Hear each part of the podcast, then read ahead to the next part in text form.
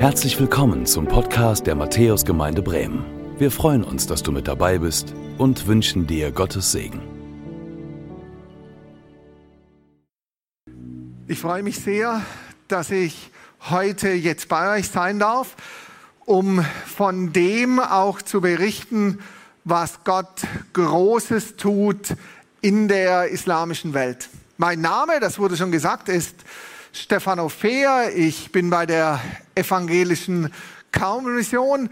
Unsere Aufgabe als Kaummission ist es, Muslimen von dem zu berichten, was Jesus Christus auch für sie getan hat.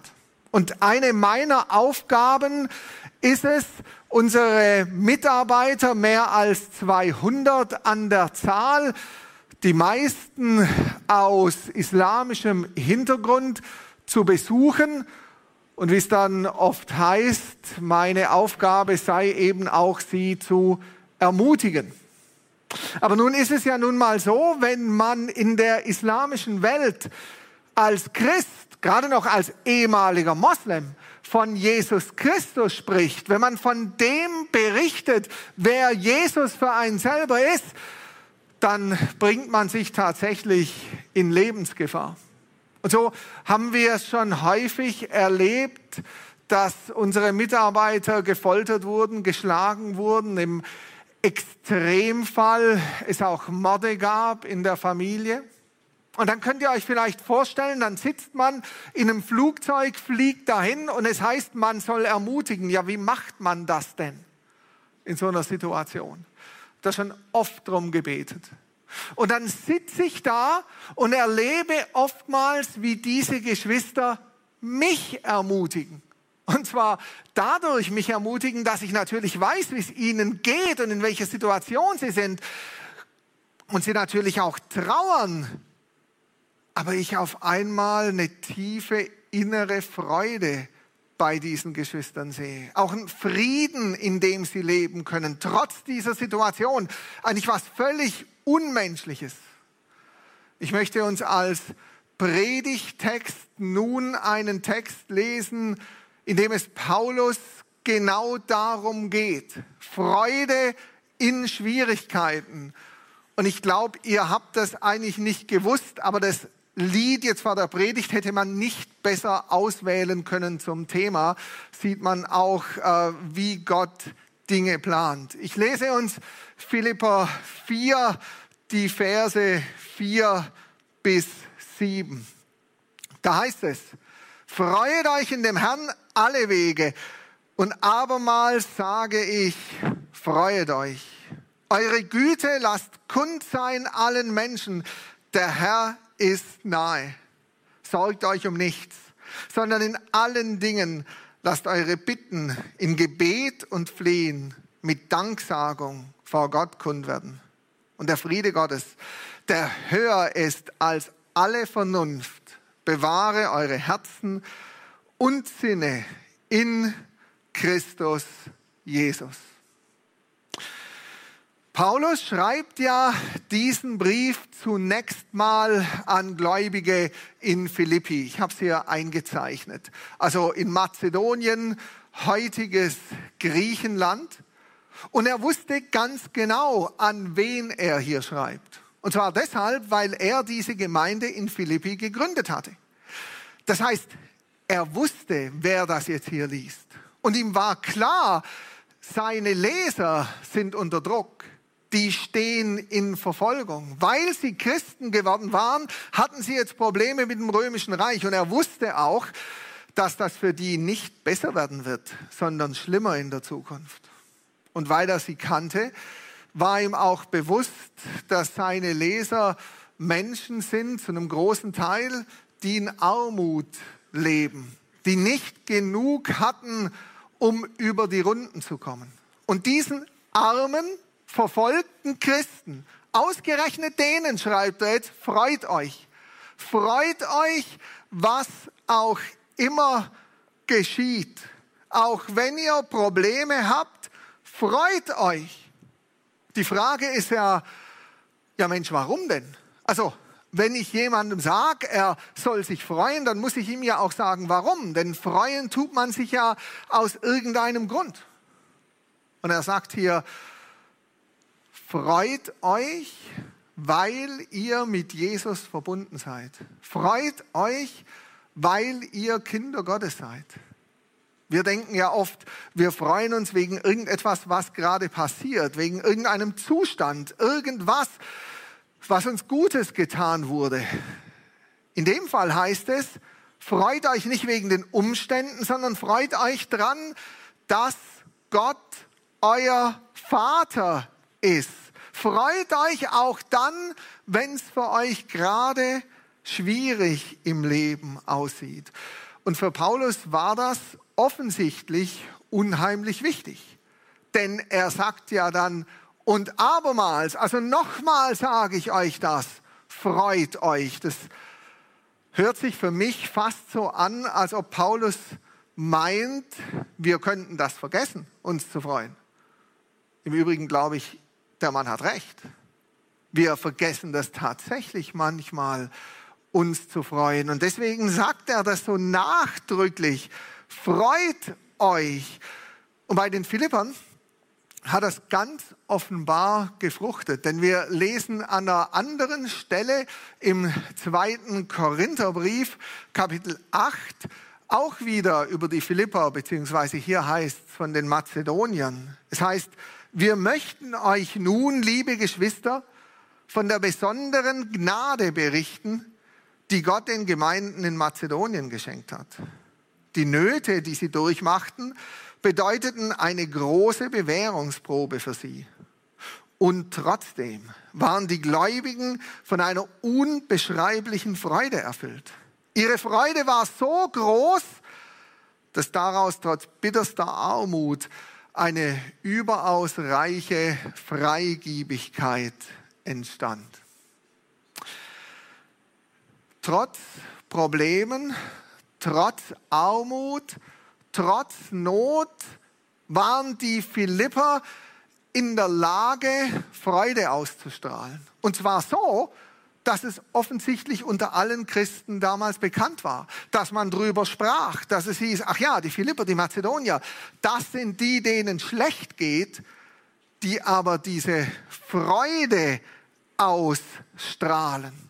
Und dann, so heißt es hier, hat sie die Freude sogar dazu gebracht, dass sie, obwohl sie arm waren, anderen noch helfen konnten, etwas abgeben konnten, die es noch nötiger hatten als sie.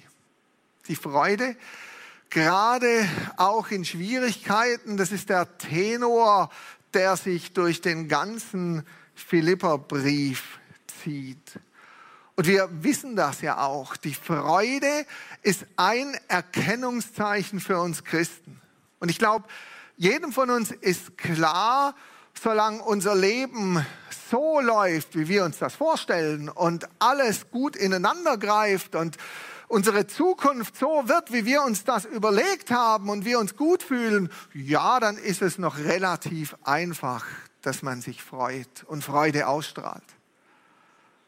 Wenn aber im Leben unserer Meinung nach Dinge schiefgehen, wenn Sachen eben nicht so laufen oder es uns nicht so geht, wie wir uns das wünschen, dann ist das mit der Freude nochmal eine ganz andere Herausforderung.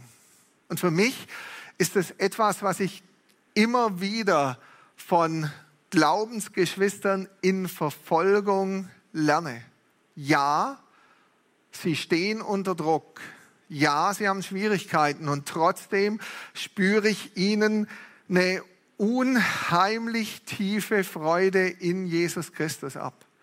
Das trifft zum Beispiel auf unsere Glaubensgeschwister in Nigeria zu. Der Norden ja komplett islamisch, dort wütet die Terrorgruppe der Boko Haram, die versuchen, so viele Christen zu töten, wie sie nur können. Einer unserer Mitarbeiter dort, Pastor Saleh, der war ja in den letzten Wochen bei uns in Deutschland und er brachte eine Statistik mit. Die Statistik bezieht sich nur auf sechs Monate, nur auf sieben Bundesstaaten im Norden Nigerias. Die sagt aus, dass in den ersten sechs Monaten dieses Jahres 3944 Menschen ermordet wurden von islamistischen Gruppen. Die meisten von ihnen Christen. 32 jeden Tag. Das sind nur die offiziellen Zahlen. Das sind Zahlen, die uns in Deutschland kaum medial erreichen. Unsere Geschwister stehen da nicht nur unter Druck, sondern tatsächlich in akuter Lebensgefahr. Zum Beispiel Bruder Saleh, der vor zwei Jahren hier ja in Matthäus war und uns selber davon erzählt hat, wie das für sie ist. Und, und er und seine Familie haben es ja erlebt, was es für einen Preis kostet, Christ zu sein. Ihr ältester Sohn wurde ermordet. Und trotzdem, wenn ich mit ihm zusammen bin, auch als er jetzt wieder hier war, ich spüre ihn diese Freude ab, die da ist. Und, und er ist ja auch bereit, dort zu bleiben und die Arbeit weiterzutun mit seinen 45 Bauernevangelisten, die alle in muslimischen Dörfern ihren Dienst tun und unter Verfolgung leiden. Einer von ihnen, Bruder Isuwa, der wurde in den letzten Monaten mit seiner Familie dreimal überfallen. Die mussten dreimal fliehen und haben miterlebt, wie Leute aus ihrem Dorf ermordet wurden. Die lokale Kirche, mit der wir zusammenarbeiten, die hat dann Bruder Isuwa angeboten, für eine Weile aus dem Dorf rauszugehen. Sie sagten, das ist zu gefährlich für dich. Und seine Antwort war, ja, Moment mal, wenn ich jetzt gehe, wer kümmert sich dann um die ehemaligen Muslime? Wer leitet dann die Gemeinde an? Er sagte, nö, ich bleib hier. Jesus ist mein guter Hirte. Er sorgt für mich, für uns als Familie und ich bleib hier. Das ist die tiefste Freude, die du haben kannst, wenn du so reagierst und Frieden im Herzen kommt da natürlich raus. Jedes Mal, wenn ich bei ihnen bin und mit ihnen Seminare durchführen kann, dann spüre ich ihnen diese Freude in Verfolgung ab. Ich habe beim letzten Seminar einfach mal so die Videokamera draufgehalten und das möchte ich euch mal zeigen, wie das dann dort so aussieht.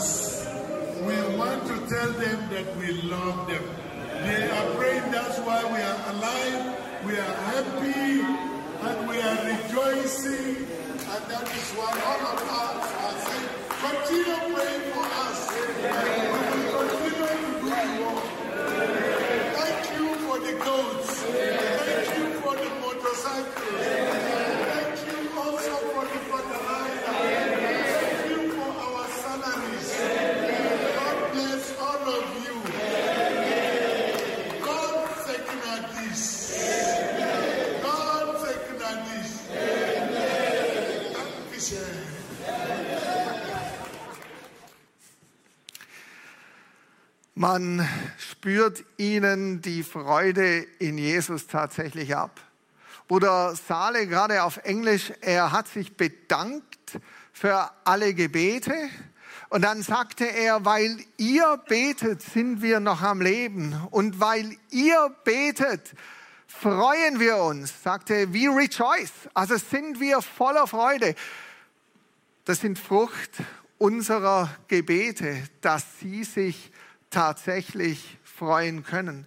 Und das in diesen Riesenschwierigkeiten, in denen sie ja tatsächlich stehen.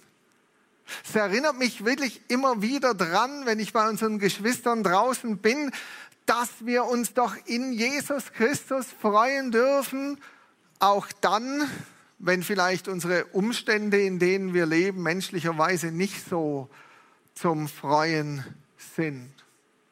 Und wenn man sowas sieht, dann fragt man sich ja manchmal auch, ja meine Güte, wie können die das denn? Wie können die sich denn so freuen? Und wir können es ja mal probieren, jetzt heute Morgen auf unserem Stuhl zu sitzen und zu sagen, so jetzt freue ich mich. Probieren Sie das mal. Es funktioniert nicht. Auf jeden Fall nicht lange. Im im zweiten Korintherbrief haben wir das ja vorhin gelesen. Und das ist interessant, dass Paulus da nicht sagt, ja, die freuen sich, die sind so toll, die Philipper. Nein, er sagt, Gott hat ihnen die besondere Gnade geschenkt, dass sie diese Freude ausstrahlen können. Also es ist die Gnade Gottes, dass wir in Schwierigkeiten uns freuen können. Das heißt, es ist etwas, worum wir Gott bitten dürfen, dass er uns diese Freude schenkt. Und aus der Freude, die die Philipper haben, soll dann eben auch folgen, dass sie, so heißt es hier, die Güte Gottes weitergeben können.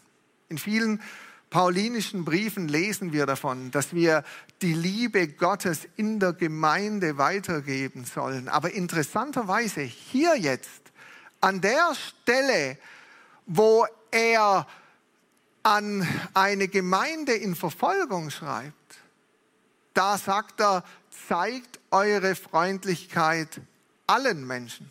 Also ganz bewusst Güte Gottes auch denen zeigen, die mir Schwierigkeiten machen.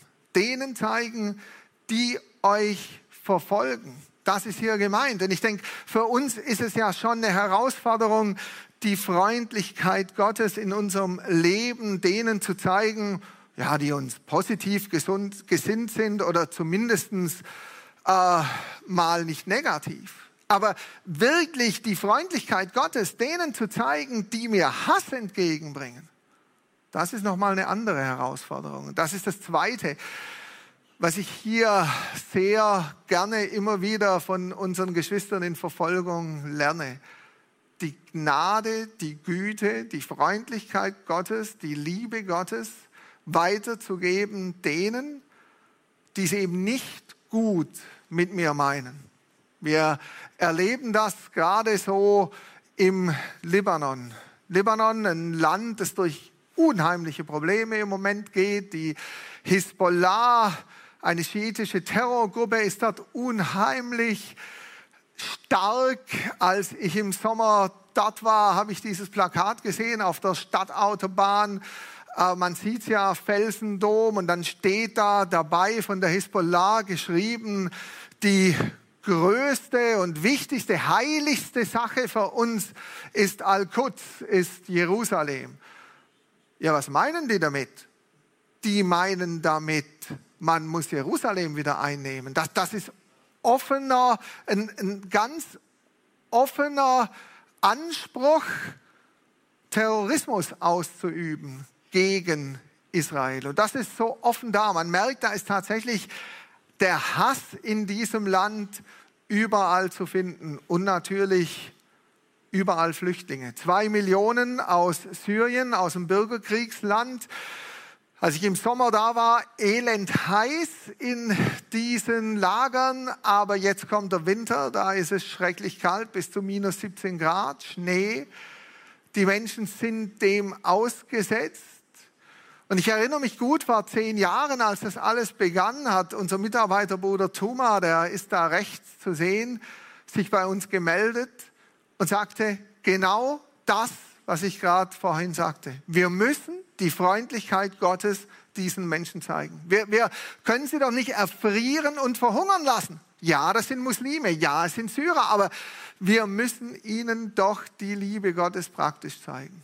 Und das tun wir jetzt, das tun unsere Geschwister dort. Hier sieht man zum Beispiel mit Decken helfen sie oder mit Brot Der Libanon ist im Moment in seiner schlimmsten wirtschaftlichen Krise. Es gibt Studien, die sagen, 80 Prozent der Menschen haben nicht genug zum Leben. 99 Prozent in den Flüchtlingslagern haben nicht genug Brot. So versucht Bruder Tuma jetzt jedes Jahr 33 Tonnen Brot weiterzugeben. Und dann sieht man hier auf diesen Säcken, wo das arabische Brot drin ist, steht dann drauf, I am the bread of life. Ich bin das Brot des Lebens. Moslem versteht das natürlich zunächst nicht. Wer, wie, warum? Ja, dann kann man das erklären. Das ist eine ganz tolle Sache, Menschen Brot des Lebens weiterzugeben. Natürlich auch in der Schrift dann, hier zum Beispiel einen Kalender mit Bibelversen. Und, und die Leute freuen sich da echt drüber, nicht nur übers Brot, sondern eben auch über das Wort Gottes. Und Freundlichkeit zeigen ist dann zum Beispiel auch, indem man geht und Flüchtlingskindern Schuhe anprobiert. Es ist eine Sache, wenn man einfach Schuhe irgendwie denen hinwirft, aber es wirkt ganz anders, wenn die Menschen merken, ich interessiere mich für dich. Ich, ich komme wirklich und ich helfe dir. Ich zeige dir hier die Freundlichkeit Gottes. Und das führt dann dazu, dass die Leute sagen, ja, Moment mal, was passiert hier eigentlich? Warum tut ihr Christen das? Und dann wird Bruder Thuma eingeladen in die Zelte. Ja, lies mit uns die Bibel. Erklär uns das. Und ganz häufig wird er dann auch gefragt, warum tut ihr Christen das? Warum helft ihr uns? Wir Syrer, wir haben euch doch in den letzten Jahrzehnten nur Hass und Tod gebracht. Und ihr, ihr helft uns. Warum? Bruder Tuma gibt dann sein Zeugnis und sagt, ja, ich war früher katholischer Christ und ich habe erlebt, wie ihr Muslime meine Großmutter, meinen Bruder, meine Schwägerin, auch einige meiner Onkel ermordet habt im Bürgerkrieg. Und ich habe euch gehasst. Ich war bereit, euch zu töten. Und dann hörte ich aber das erste Mal ganz bewusst von der Liebe Jesu und was er für mich getan hat. Und dann hat sich mein Leben völlig verändert durch das, was Jesus für mich getan hat. Und ich habe gemerkt, die Liebe Gottes gilt mir, aber wenn sie mir gilt, dann gilt sie ja auch Muslimen. Und deshalb tun wir, was wir tun, weil wir euch die Liebe Gottes weitergeben. Und das führt dann tatsächlich dazu, dass Menschen zum Glauben an Jesus kommen. In den letzten paar Jahren über 500. Als ich im Sommer dort war, konnte ich erleben, wie sie pro Woche sieben Versammlungen haben. Denn ähnlich wie ihr, halt Corona, muss man alles ein bisschen auseinanderziehen, passen nicht so viele in den Raum. Aber die Menschen kommen. Sie lassen sich auch taufen. Hier habe ich mich dann mit einem unterhalten, mit Sadef, als ich dort war, der mir erzählte, dass er seit anderthalb Jahren auf der Suche ist, aber er war noch nicht bereit, sein Leben Jesus zu geben. Er hatte Angst. Er hat erzählt, er sagte, Mensch, wenn ich tatsächlich Christ würde, ja, was passiert dann mit mir? Dann, dann verfolgt mich meine Familie, tötet mich vielleicht. Ich habe mich dann unheimlich gefreut. Drei Tage nachdem ich dann zurück in Deutschland war, kam dann der Anruf, Sadef hat sein Leben Jesus gegeben, trotz der Probleme. Es überwiegt dann die Freude und der Frieden ist da. Wir dürfen erleben, wie sich Leute taufen lassen.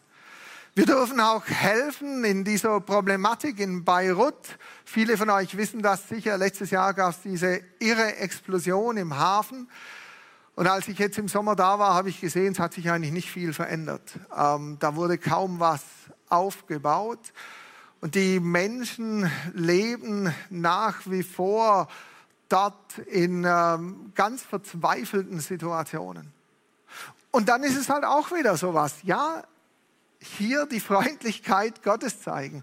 Und dann ist es egal, ob das Muslime sind oder ob das Namenschristen sind. Dann kommt man und bringt ihnen das Wort Gottes und die Leute freuen sich und sie werden getröstet. Und das Geniale ist, wenn dann ehemalige Muslime Namenschristen helfen können, die begreifen ja gar nicht, was passiert. Ne? Da kommt auf einmal ein Mohammed mit Brot. Ja, was soll das denn? Und, und dann heißt es ja, nee, der, der ist ehemaliger Moslem, der ist aber Christ. Der tut das, weil er euch lieb hat, aus der Liebe Jesu raus. Dann sind sie mitten in einem Glaubensgespräch. Wir freuen uns auch, dass so viele kommen in Beirut zu Bibelstunden. Viele, die verzweifelt sind, aber jetzt neue Hoffnung in Jesus Christus finden. Hier sehen wir Mohammed. Bruder Mohammed ist auch ehemaliger Moslem. Er gab sein Zeugnis hier vor Namenschristen in Beirut. Und Mohammed kam zum Glauben an Jesus vor einigen Jahren. Er kam aus Syrien und hatte dann wahnsinnige Probleme mit seiner Familie, auch mit seinen Eltern, in, die noch in Syrien leben. Er rief dann seiner Mutter an und er fragte sie, Mutter, was wäre dir lieber, wenn du hörst, dass dein Sohn gestorben ist oder wenn du hören würdest, dass dein Sohn Christ geworden ist. Antwort der Mutter, ich wünschte, du wärst tot. Das ist die Situation bis heute. Mohammed hat sich aber aus ja, Liebe, aus, aus Freude, aus dem Frieden heraus, den er in Jesus hat, taufen lassen, und zwar an seinem Geburtstag. Und man sieht hier diesen tollen Anzug, den er da trägt. Ne? Ähm, den hat er extra gekauft. Und äh, Bruder Tuma sagte dann zu ihm, hey, du brauchst doch keinen neuen Anzug kaufen. Äh, du hast doch eh kein Geld. Dann sagte Mohammed, ja, Moment mal. Ähm, natürlich brauche ich einen neuen Anzug. Ich bin eine neue Kreatur, dann brauche ich auch einen neuen Anzug. Ja, gewisse Logik, die da natürlich ist. Hier sehen wir ihn zusammen mit seiner Frau Fatima. Sie haben vor etwa drei Monaten ihr erstes Kind bekommen. Ich möchte euch einfach bitten, für die zwei zu beten. Mohammed und Fatima. Sie kommt auch aus einer muslimischen Familie, kam zum Glauben an Jesus. Ihre Familie hat geschworen, Mohammed zu töten.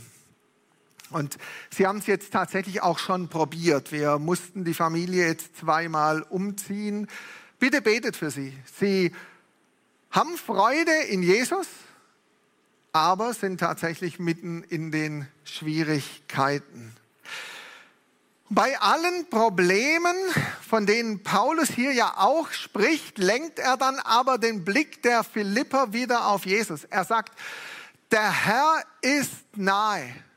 Und er meint natürlich damit ein doppeltes. Erstens, bald werden wir bei Jesus sein.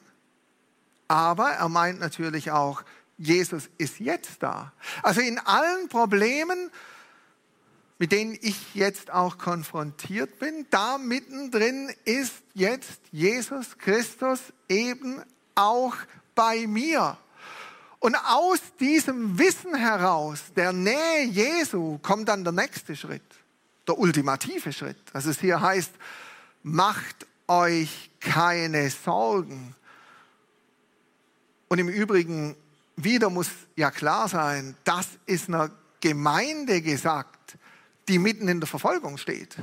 Denen sagt man, macht euch keine Sorgen. Und das ist auch uns gesagt, in der Situation, in der wir stehen. Aber ist ja wieder sowas. Ich kann ja nicht einfach hinsitzen und sagen, ich mache mir jetzt keine Sorgen. Es ist klar hier, statt Sorgen zu machen, sollen wir unsere Sorgen, wie es dann Petrus an anderer Stelle sagt, auf Jesus werfen. Hier heißt es, in Gebet und Flehen sollen wir das, was uns bewegt, zu Gott bringen. Im Übrigen, das ist auch so was, was ich von unseren Geschwistern in Verfolgung lerne. Gebete in der verfolgten Gemeinde sind um einiges länger, weil ich einfach sehe, wie die Geschwister wissen, wie sie von Jesus Christus tatsächlich abhängig sind. Es ist ihnen klar. Bruder Sale, als er mal in Deutschland war, der sagte zu mir, als er sich verabschiedet, oh, ihr hier in Deutschland, ihr habt es ja auch nicht leicht. Und ich gucke ihn an, so geht nach Nigeria, sagt, ihr habt es auch nicht leicht. Sag ich, was bitte meinst du? Sagt er, na ja, wir sind jetzt hier so viel miteinander gefahren. Ihr geht immer davon aus, das klappt schon. Das geht schon irgendwie. Wir, wir fahren fünf Kilometer und wir wissen genau, vielleicht überleben wir das nicht. Ich, ich habe verstanden, was er meint. Ihnen ist die Abhängigkeit von Gott viel klarer, wie das vielleicht bei uns manchmal der Fall ist. Als ich dort war in Nigeria, das letzte Mal jetzt, äh, da hatte ich eine Fahrt vor mir zu einem Kongress, wo ich sprechen sollte von der Hauptstadt Abuja nach Jos. Und im Moment gibt es unheimlich viele Entführungen im Land. Und wir hatten dann willig diskutiert, soll ich das machen? Ähm, macht das Sinn? Bruder Saleh hat mir dann viele gute Tipps gegeben, was passiert, wenn ich entführt werde, äh, wie ich mich dann verhalten soll. Das hat mir nicht geholfen, darüber nachzudenken. Und Bruder Zoaka, ein anderer unserer Mitarbeiter, der hat mich dann abgeholt. Wir sind miteinander gefahren. Ich habe ihn dann gefragt, Mensch, wie gehst du denn mit dieser Angst um, mit diesen Sorgen um? Und er ist einer, der fährt tatsächlich in die Gebiete der Boko Haram mit Auto voll mit Bibeln und verteilt die Bibeln dort, gibt den Leuten wieder Trost und Freude durchs Wort Gottes. Und ich sage, wie, wie machst du das? Hast du Angst? Habe so nach vorne geguckt und dann sagt er zu mir, weißt du, Angst habe ich keine. Denn Angst paralysiert uns. Dann können wir nicht mehr das tun, was Jesus von uns will. Aber Respekt vor der Aufgabe habe ich schon. Und ich gebe diese Angst dann immer Jesus ab. Wieder etwas, was ich so gerne lernen möchte und Gott auch darum bitte, dass er mir, dass er uns dazu hilft, diese Angst dann abgeben zu können. Es heißt hier, wenn wir uns mit allem an Gott wenden im Gebet, dann wird der Frieden Gottes über unsere Gedanken wachen. Also der Frieden Gottes, hier heißt, der höher ist als alle unsere Vernunft, höher als all unsere Logik. Und oft ist ja unsere Logik das Problem, ne, dass wir denken, da gibt es ja keinen Ausweg mehr. Aber Gott will uns auch in dieser Situation Frieden schenken. Als ich in Schleswig-Holstein war auf einer Missionsfreizeit, letztes Jahr habe ich dieses Haus gesehen. Und genial fand ich, dass da dann über der Tür eingraviert ist, freuet euch in dem Herrn alle Wege. Müssen wir jetzt zu Hause bei uns nicht machen. Aber finde ich trotzdem eine geniale Geschichte, dass wir das immer vor Augen haben. Ja, Jesus will auch uns in unserer Situation Freude und Frieden schenken, der nicht abhängig ist von Äußerem. Er will und kann es uns schenken. Amen. Und ihr habt ja gerade auch gehört, wie Bruder Saleh sich so sehr bedankt hat für die Gebete. Und denen ist klar, ohne das Gebet können sie nichts tun. Also wenn der eine oder andere jetzt ermutigt ist, ja, ich würde gern auch für Geschwister in Verfolgung im Gebet einstehen, dann würde ich mich total freuen. Wer es noch nicht hat, ich habe Missionsmagazine und Gebetsbriefe hinten ausliegen. Das Wichtigste ist uns einfach, dass man informiert ist, wie man beten kann und für wen man beten kann. Und klar, gerne auch eintragen, dann kriegt man regelmäßig gratis diese Infos zugeschickt, denn das Gebet ist tatsächlich das Wichtigste für unsere Geschwister draußen. Vielen Dank.